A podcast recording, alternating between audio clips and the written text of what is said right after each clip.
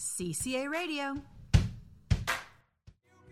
So, we have a special guest um, that he worked in Hollywood and Netflix production. Wait, wait, wait, wait, wait. Who's talking? Who's talking? Tell the people who's talking. Good God. Well, I'm Paula Lighton. I'm a producer to CC Radio, and I'm excited because I love to talk about this topic. Uh, I watched the movies with another way, maybe I think, but uh, anyway, uh, our guests uh, work in Hollywood and Netflix production like Strong, The Social Network, or in Netflix like Society. Also, he is a teacher in Maine Media Workshop. This institution is a offer workshop for photographers, filmmakers, and media artists in Hollywood. So, welcome, Travis, to CC Radio. Hey, thank you for having me. Appreciate it.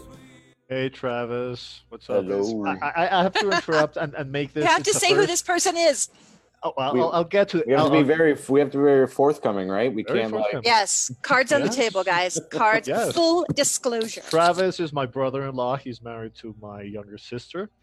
Uh, but th- this is a first. I had to bring Travis for us to get Paula, our producer, to actually talk on the show. She has been Yay, doing this. Poe! She has been doing this for three, three, four years, and every single week, like, no, she's behind everything. She does the controls, and she.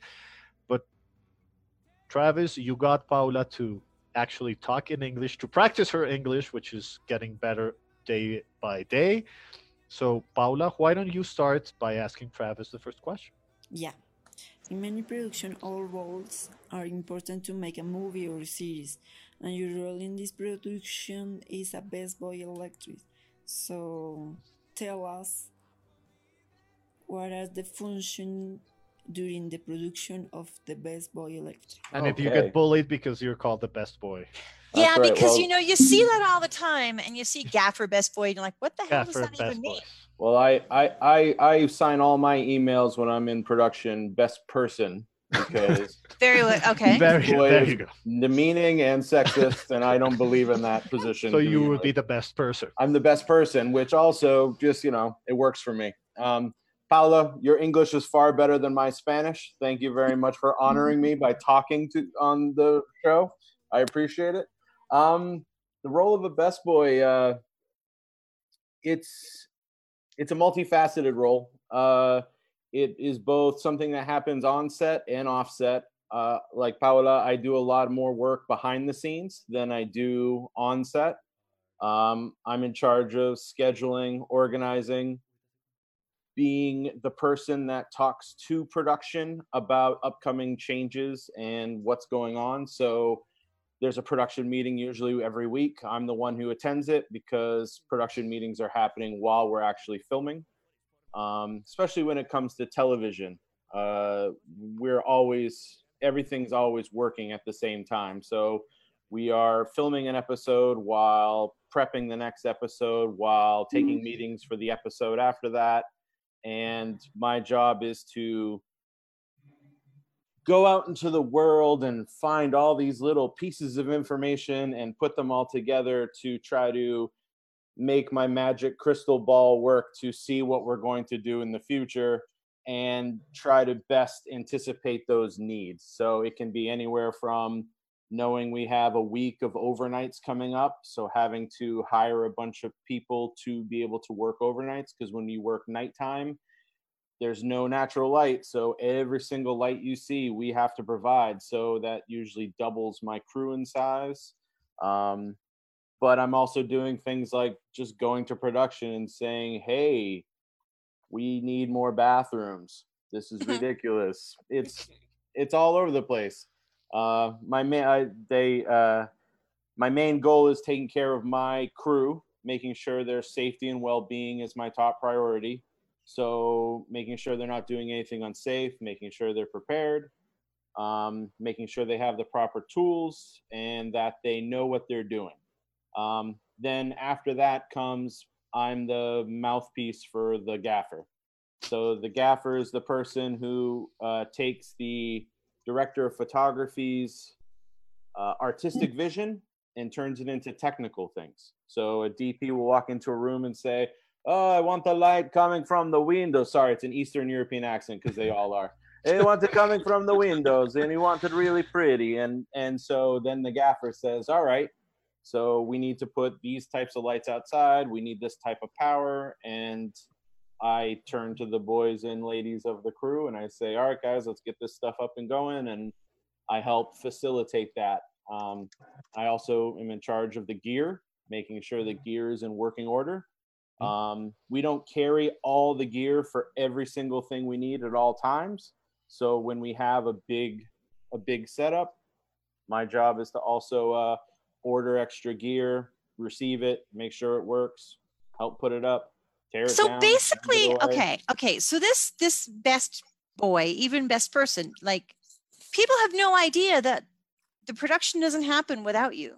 No, no, it's uh, it's tough. Like- it's Then that name does not imply everything that you do. That name sounds like, you know, cute And I little kid.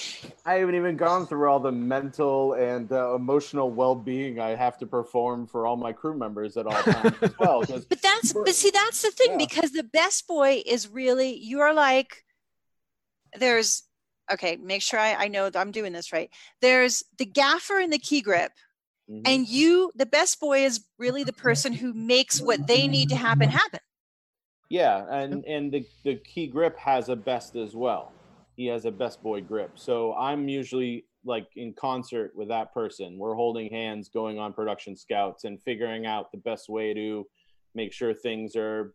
Because a lot of times we'll go on a scout. A scout is when you go to a location and look at it to see if it's working well for filming purposes. Uh, I'll go out on a scout with the guys and and the crew, and we're the mouthpieces for whether things are possible or not. So they'll say, "Oh yeah, no, we'll put a camera up there, and we're going to shoot over here, and we're going to shoot at six o'clock at night, and we're going to do this." And then I just, you know, I can look at it with the other best boy or the pro- or the production coordinator, and we're just like, Nope. "Yeah, that's going to be like we're going to need four condors and fifty more lights, and we're going to need this, and like, but if you move this over here." We can just use that stuff we used before, and we can still give you what you want, less time, less money, and that's always the challenge time and money that's the number one thing that everyone is always concerned about That's super So, cool. I have a question. I want to ask a question about lighting. okay Um, and these are things that people like your average just normal Joe movie or Joe or Josephine movie watcher. You see it, but you don't see it. that Can it's you good give an- lighting. Well, means- that, but can you give an example of how lighting really made a difference in a scene that maybe the normal person wouldn't notice, but now will look at it differently? yeah i mean a good there are three different levels of kind of lighting that when you, when we're talking about lighting there's the naturalistic which you just want it to feel like this is existing in the natural world. There's nothing artistic or odd about what's going on. Um, and that is the hardest lighting to do because you're either accepting the world as it is and making it work on your camera or you're having to as we say light the hell out of it to make it look as natural as possible because it takes you know the sun is huge and lights everything. My light is not going to compete with that our flags are not going to stop the sun no matter how hard we try.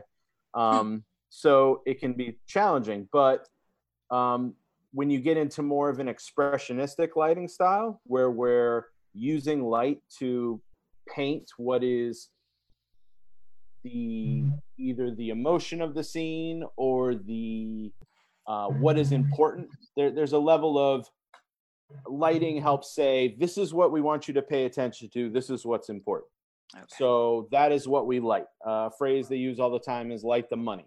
This is what we need to see.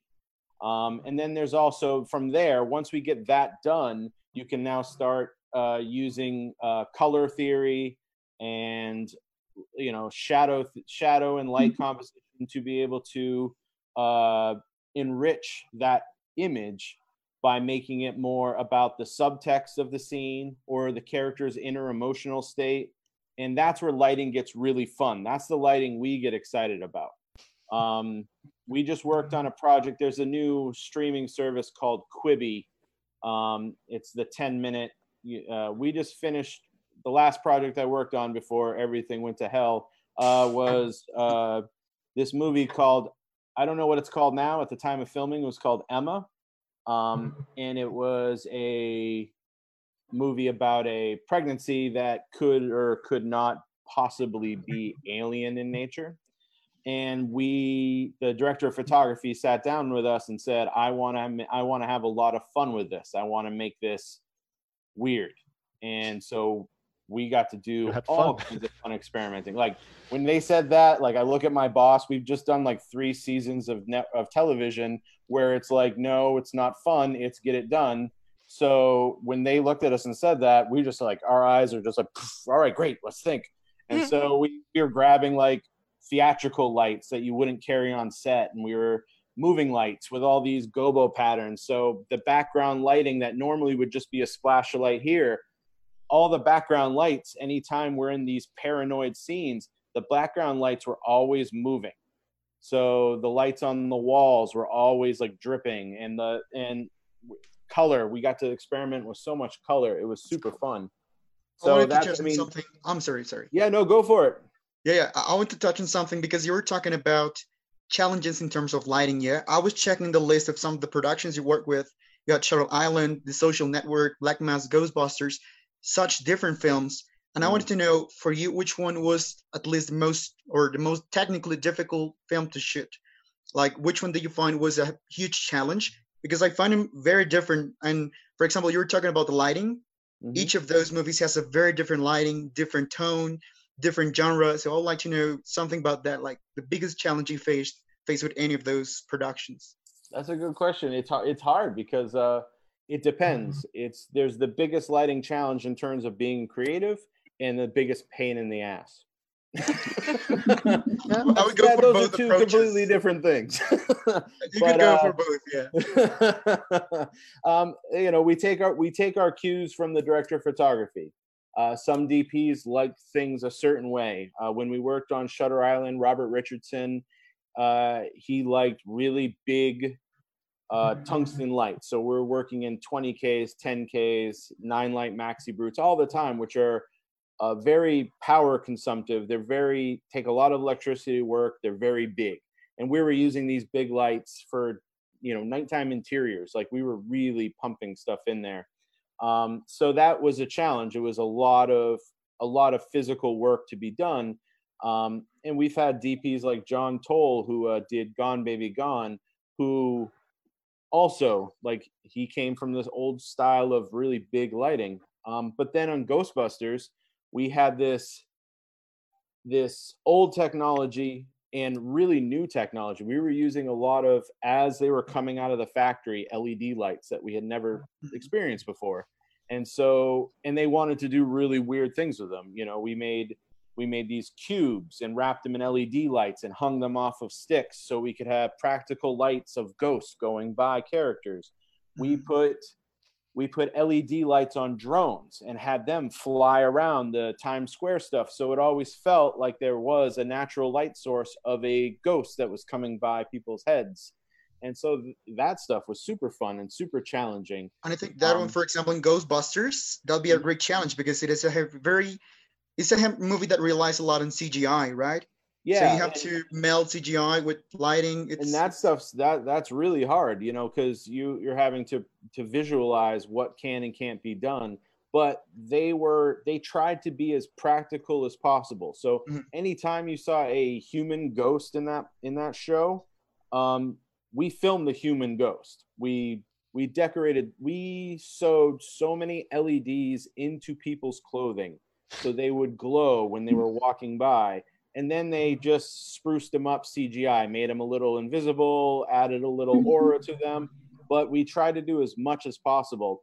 All that slime in the beginning of that movie that's coming out through the basement floor, mm-hmm. that that was all practical. We were we were underneath, crawling on our backs for days, setting up all this LED light to make it make the slime pulsate and glow. And you know, and it all depends. Like for that movie, I was working on the rigging team, so I was I was I was in charge of the stage. So anything that was shot on the stage we put all the lights up for it um, all the practical lights all the set lights you know all that stuff whereas something like uh, the society or um, castle rock season one and two Hulu. I was on set more often because of the nature of the show. Because we're filming episodes at the same exact time. We do this thing called tandems. We, run out of time on one episode. Well, we still keep filming that episode while we start the next one. So I found myself gaffing a lot on those series, which was super rewarding for me because I got to actually do the lighting portion for once and not have to uh, do my job, which is a lie because I still had to do my job while I was gaffing. So that became a super challenge. But I felt more creative and more fun being able to be the one who was doing the lighting um, while also putting out fires every day. So it, it it all depends. Every job is has its own unique challenges. That's why I like this profession. It, Uh, it sounds I that way. I never go to the same place for work every you know every day. We do different things every day. I work with different people. Uh, we have a community. Our our union um, is relatively small, um, so it's it's a family. We all know each other at this point. So we work with different crews, different times. But for the most part, you know, it's fun to see those people. I miss my crew family. I haven't seen them for eight months now, so that's kind of a challenge. But um, yeah, it's it's fluidity. Fluidity is the number one challenge facing the industry right now because everyone wants things done fast, cheap, and we're trying to keep it from becoming out of control.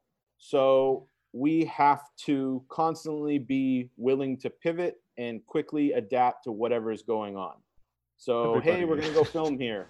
We got all the truck packed. We're pulling into the location. We lost this location. Now we're going to go film here. So everything we had prepared for that day, we now have to move someplace else and just pick it up and go.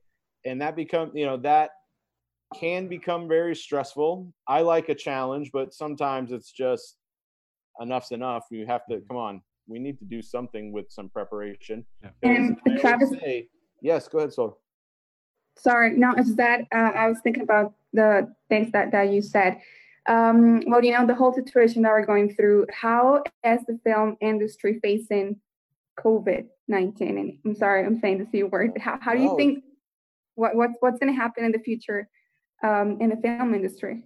Well, right now we're uh, all all the different guilds, all the different unions are putting together their uh, wish list of how we would like to work to be able to stay as safe as possible. Mhm. And until we all come to some sort of agreement about it, and insurance companies are willing to f- back films again to make sure that they're not just you know wasting their money if a project starts and in a week we have to shut it down that's a lot of money that the insurance takes a hit on um, we'll have to slow things down which is not bad we have to change our work hours which i'm all in favor for um, you know instead of doing 16 hour days maybe we have to do a 10 that sounds reasonable to me I, I took a, I took a part time job one point and we did an eight hour day and the lady said to me, "Hey, you haven't had lunch yet." I go, "When when's lunch?" She goes, "It was hours ago." I was like, "Oh, really?" She goes, "Your shift's almost over." I couldn't believe it. I've never worked an eight hour day before. I was I, had no idea. Usually, an eight hour day is halfway through my day. Um, so I think the number, the things that that we're going to be looking for is is a, a slowdown of the pace so we can be more careful a uh, a shortening of the day because the number one thing that causes immune systems to drop is lack of sleep which that's that's always been a problem. We always had before this we always had something called the crew flu. The crew flu was mm. that one one person comes into work sick and everyone eventually gets it. so we can't have that now because it could be deadly for a lot of people. So mm-hmm. it's going to be being more careful and more stress on my part because now I have 30 more responsibilities to add, making sure that people are getting their temperature checked, cleaning all the gear every day at the end of every day. And it's, uh, it can become, it'll be, it'll be a challenge. It'll be very different. Um, I got a feeling that the the actors will be the one who decides when we go back to work Mm. because they're the ones who cannot work safely because they can't wear any sort of protection while they're acting on set. in, in relation to that topic, like blockbusters have a lot of people working. Like I would like to know how many people in average can work on a big blockbuster. Like talking about global productions, production. because many people depend on, this job, of course, and Yeah. if they're holding their their productions, it's had an, a big impact. So maybe how many people do you think, or do you know, work in a big production usually? Well, like say on a say on the last season of uh, Society, the first season of Society we did, we had probably, if you count everyone in the field that was working on set, from Teamsters all the way up to the people on set, it was around 250 to 300 people a day that were actively engaged with uh, being together on set. Um, I know my crew, just the electric crew alone, I have I carry usually four on-set electrics plus a dim board operator, genny op, and then we have a base camp genny op, myself, the gaffer. So I'm talking like eight people just in my crew. Then times that two with the grip crew, that's about 16 and then that's just that's just the grip and lighting crew. You start spreading out from there you know on set every day could be upwards to about you know 200 people. Whereas something like ghostbusters we had like three or four crews working at the same time of those numbers. So we're talking like 400 500 people on that on that job we had you know we had units that were shooting just special effects we had um, on daddy's uh, no not daddy's home grown-ups 2 we had a day crew and a night crew. We would have a day crew filming all day until Sandler decided we were done for the day. Then we would switch to the night crew who would come in and film all the stunt work that we were doing. So go kart craziness and paintball fights and falling into a pool and all kinds of stupidity. Um, you know, we just did that. You know, that was 24 hours a day. And so some days I was I'd work a 48 hours and then go home and take a day off and you know, which was great for my uh, great for my bank account. I got this house, so that's nice. But you know, I was tired. let me let me let me I'll, I'll jump into it and expand that one because I was gonna do something similar. Okay, Oh, who is the nicest oh, Mm. Hollywood, wow. Ho- Hollywood actor who is really like this guy or this lady really is the nicest?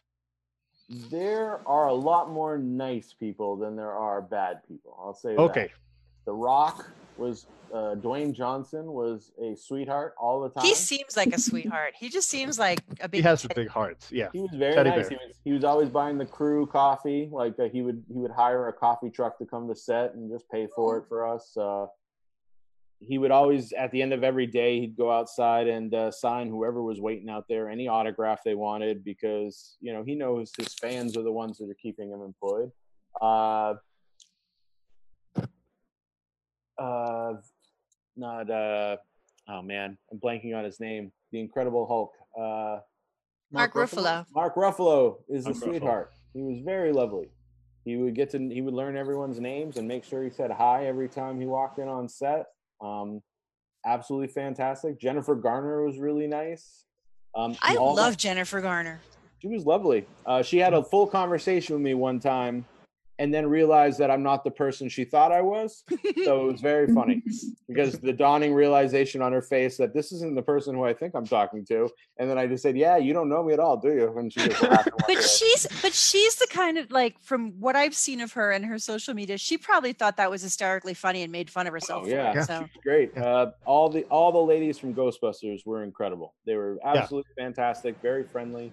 Um, you know, we've had some we've had some troublesome cases of people that uh, are either way too into their method of acting that it becomes a pain in the butt for the Yeah. people who are you know working. It uh you know it becomes stressful for us. Um, but that but can be- that's but that's their method of acting and getting into Mhm. character. Yeah. There's we're I'm talking sure- the Christian Bale types. Is that what we're saying? Oh, I'm Christian sure Bale is lovely.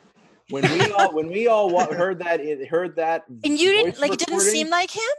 Oh no! When when when when he was yelling at that guy Shane, we all know Mhm. him and we don't like him, so we were very happy that he was yelling at Shane. Wow, this is a So- whole new way of looking at that i- Oh, yeah. incident. No, so Shane is a of- jerk. Oh yes, he is. He's a he's a tweaker and a pain in the butt. But anyway, Um, we've, we've worked. We've worked with. me- Yeah, it's. There's method actors, and then there's people that are not nice. I, I I'll was- tell you. Uh, I, I worked with uh, I went I went to my school to uh, at one point to teach uh, my daughter's class about shadow and light for one of their science classes one time, and through their questioning, I realized that I've worked with almost all the Avengers, and Mhm. that was like I was the coolest person on earth for every fourth grader, um, and it was super awesome. And I didn't realize it. I think Scarlett Johansson's the only one I hadn't worked with at the time.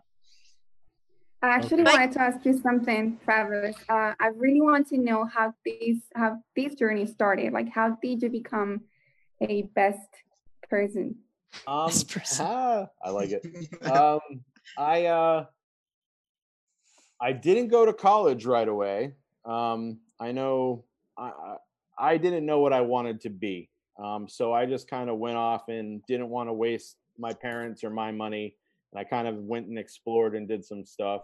And it came to the point where I wanted to uh, I wanted to write. I wanted to be a screenwriter. That that was the thing that I was most interested in at the time and I went to film school to be a screenwriter, but I was the only one enrolled into the screenwriting program, so they closed my program down.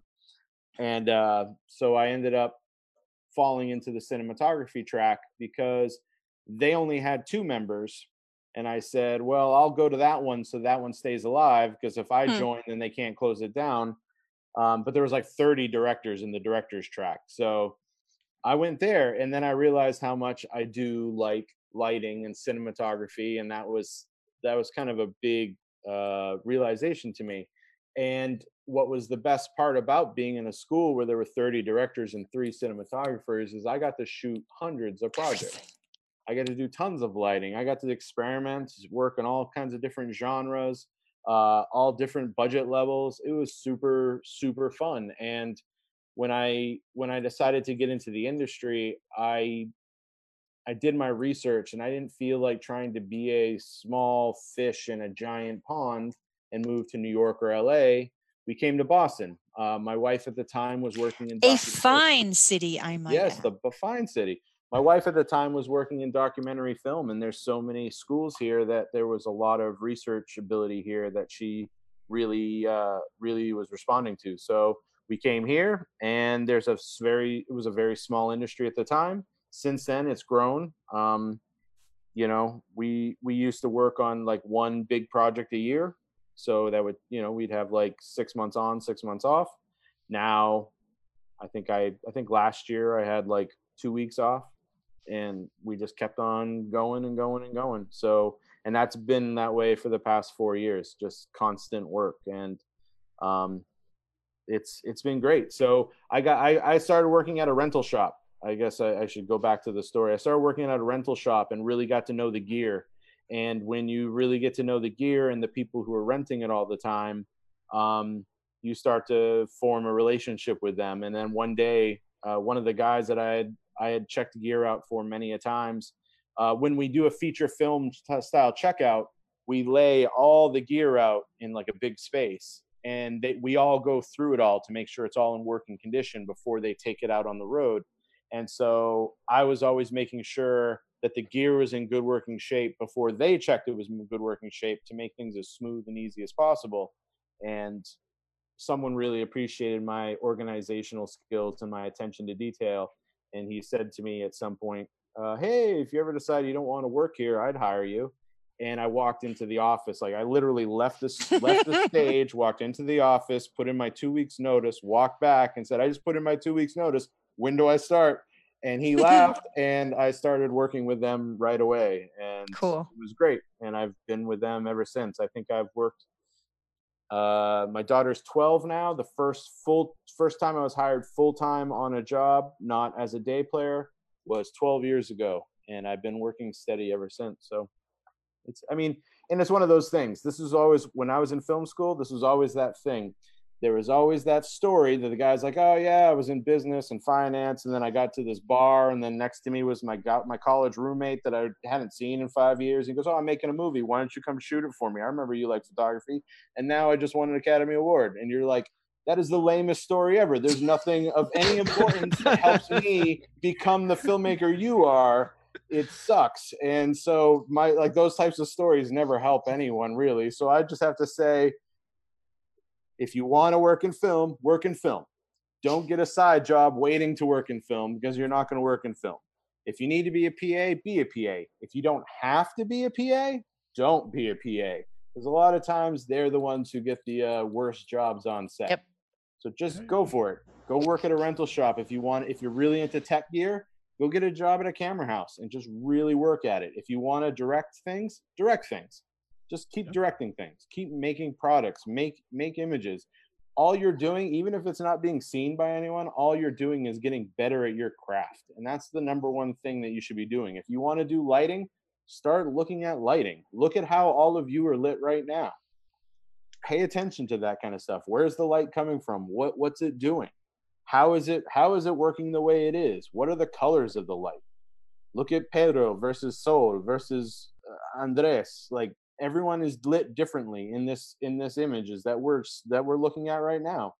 And if you're just paying attention to that stuff, then you go ahead and start trying to recreate it. Grab your favorite movies, pick a shot, make it, light it the way you want to light it. Like just try eh, because it's that's that's the only thing that you can do. That's the only thing you have control over is what you want to do and what you can do.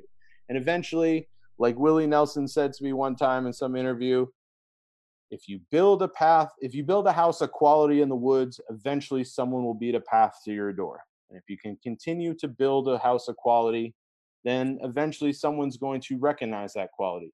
It might be when you're dead, but hey, you'll be making someone in your family a lot of money when you sell all your priceless things to you know someone. But Words of wisdom by Willie Nelson. Willie Nelson, huh? hey, Willie Nelson. of the Wilson. curve. Wilson's the best. He was ahead of the curve, smoking weed, hanging out, talking nice. That's right. Ahead of the curve. Okay, Travis, thank you. I think we're really running out of time. Yeah, I think- Uh, I talk a lot. I apologize. I know, but we could, but we could no, talk we about got- this all day. I mean, this is, this okay, is something one last could- one last story. Best story ever. So one I'm- time I was almost fired by J.J. Abrams by a dumpster on Castle Rock. There you go. And you got to meet J.J. Abrams. What'd you do? Wait, wait, wait. Well- There's not. We need more context here. All right, this is a bit of a long story, so if this wants to become like bonus content, please feel free. But uh, Bonus this is for the director's Yes. cut. Yes. I uh, so I was working on Castle Rock, and this the show was really challenging the first season. We really were getting our butts kicked everywhere. Um, it was it was uh, the, the the the schedule was really ambitious. The amount of work they wanted to get done was really ambitious. And the first day of filming, we filmed the guy hanging himself. Um, and so what I decided to do was when whenever we went on scouts and stuff like that, I always referenced the uh, "Hang in there, cat" poster. You know, the "Hang in there, cat." So I always reference that "Hang in there" um, because the guy hung himself in the very first shot of the show, and uh, so that was kind of like the joke uh, for a little bit. So I decided to make a shirt for it, and it was uh, a little noose, and it said "Hang in there, Massachusetts crew," blah blah blah. Um, what I didn't realize at that time was that I wasn't thinking of the iconography of the noose in a larger social context. I was thinking about it in the bubble of the show, which happens a lot. We get into a bubble on our shows and we don't know what's really, we're not thinking about the outside world. We're thinking about all these in jokes. And it ended up uh, offending someone, which rightfully so. And, but before any of this went down, I realized that that sh- shirt was very offensive, and I went and brought them all back. I started collecting them all. The the the lead of the show, Andre Holland, who is an amazing human being. I couldn't ask for a better friend on set. Uh, he came and gave me a big hug, and he was just like, "Oh, you know, I understand what you're doing. Thank you. This is really lovely." I didn't even think about it that way either. And so, anyway, gathered all these shirts. Long story short, I get a call from the uh, production coordinator, and he's, "Why are you passing out racist T-shirts?" And I was like, "I'm not, I'm not." And I explained the whole thing. Goes, "Oh, okay. I'm not a person that is like that." So he understood completely that it was a complete misunderstanding. That I was not thinking in terms of larger social context. So uh, I gathered everything back. I waited to be fired. Uh, I was told I was not going to be fired. That they all understood. Everything was cleared up. We're all good. Uh, flash forward like a week later, we're on location, and the producer comes up to me and says, Hey, so JJ would like to talk to you. So I'm thinking in my head, oh, it's going to be a phone call or some sort of a conference like we're doing right now. And she leans over my shoulder to look past me and gives a little wave. And I turn, and there's JJ Abrams coming from behind a building and like sneaking onto set. And I turned to her and I was just like, Are you kidding me? Are you Fredoing me right now? You're just gonna like kiss me and say everything's cool and then let this guy fire me? Is that what's happening? Am I being Fredoed right now? She's like, I don't know who Fredo is and I don't understand what's going on. Who the hell doesn't know who Fredo is? But anyway, keep going. Okay, okay. So he comes over, and goes, Hi, I'm JJ. And I'm like, Yeah, I know. And uh, so he says, Meet my partner Sam. Sam says hi. And he says, Hey, can we have a conversation? And he points over by a dumpster. So it's like, Oh, great. At least I'll be fired by JJ Abrams by a dumpster. And that'll be a great story to tell.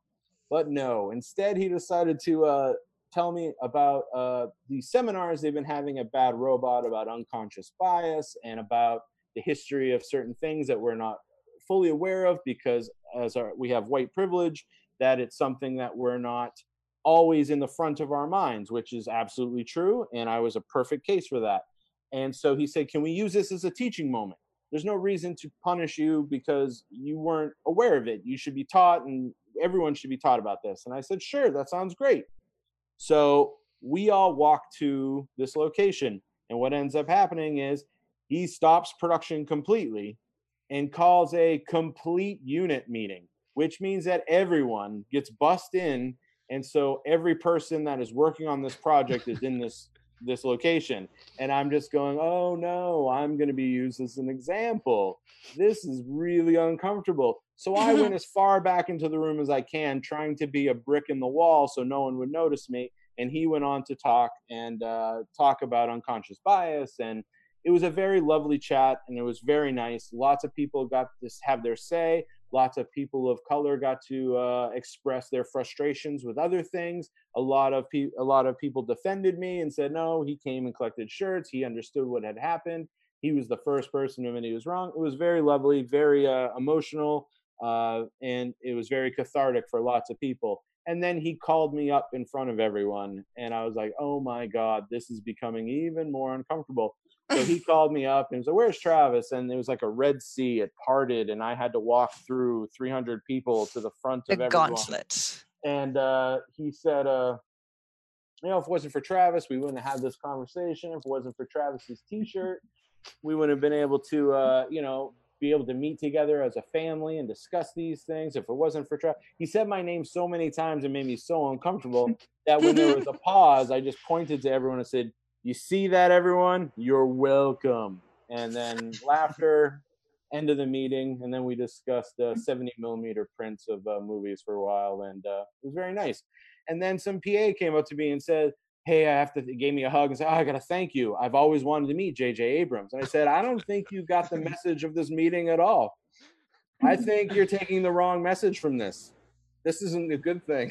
you shouldn't be." To each, to each his his or her own and So, that's yeah, your so story that- with JJ That's, Abrams. I that's love from it. J.J. That's a pretty good story. I love it. He was, love It's a uh, good story. He was, he was a very lovely person. He cared very much about the crew, and he was very nice. And he's So- doing a great And- job. Okay, but did you get to meet Stephen King? Uh, I've met Stephen King in the past, but not not on work. Uh, he uh, he he used to work in Brunswick, which is my hometown in Maine, Mhm. And uh, lived and lived in Durham. And I've seen him before on a couple of occasions, but uh, no, he never came to set on the show. Huh. Okay. Well, Travis, we could go on like all day asking you questions about this because actually, to me, what's really fascinating is when you ah okay, didn't know. This is my last question. When you watch a movie, can you just watch a movie, or are you watching the movie and looking at technical things? Uh, it's a little of both. Um, it's weird. Uh, when I started, when I became a filmmaker and I was officially labeled that is as in my tax returns, um, my accountant said, "Oh, you know, you can write off every movie you see, every movie you buy, all your because you no longer can see this as entertainment; it's study." I was like, "Ah, that's interesting." Alright. Uh, it depends. if the movie is really good, I can be enveloped in it just like anyone else. If the movie is flawed horribly, I just sit there and pick it apart like a horribly knit sweater.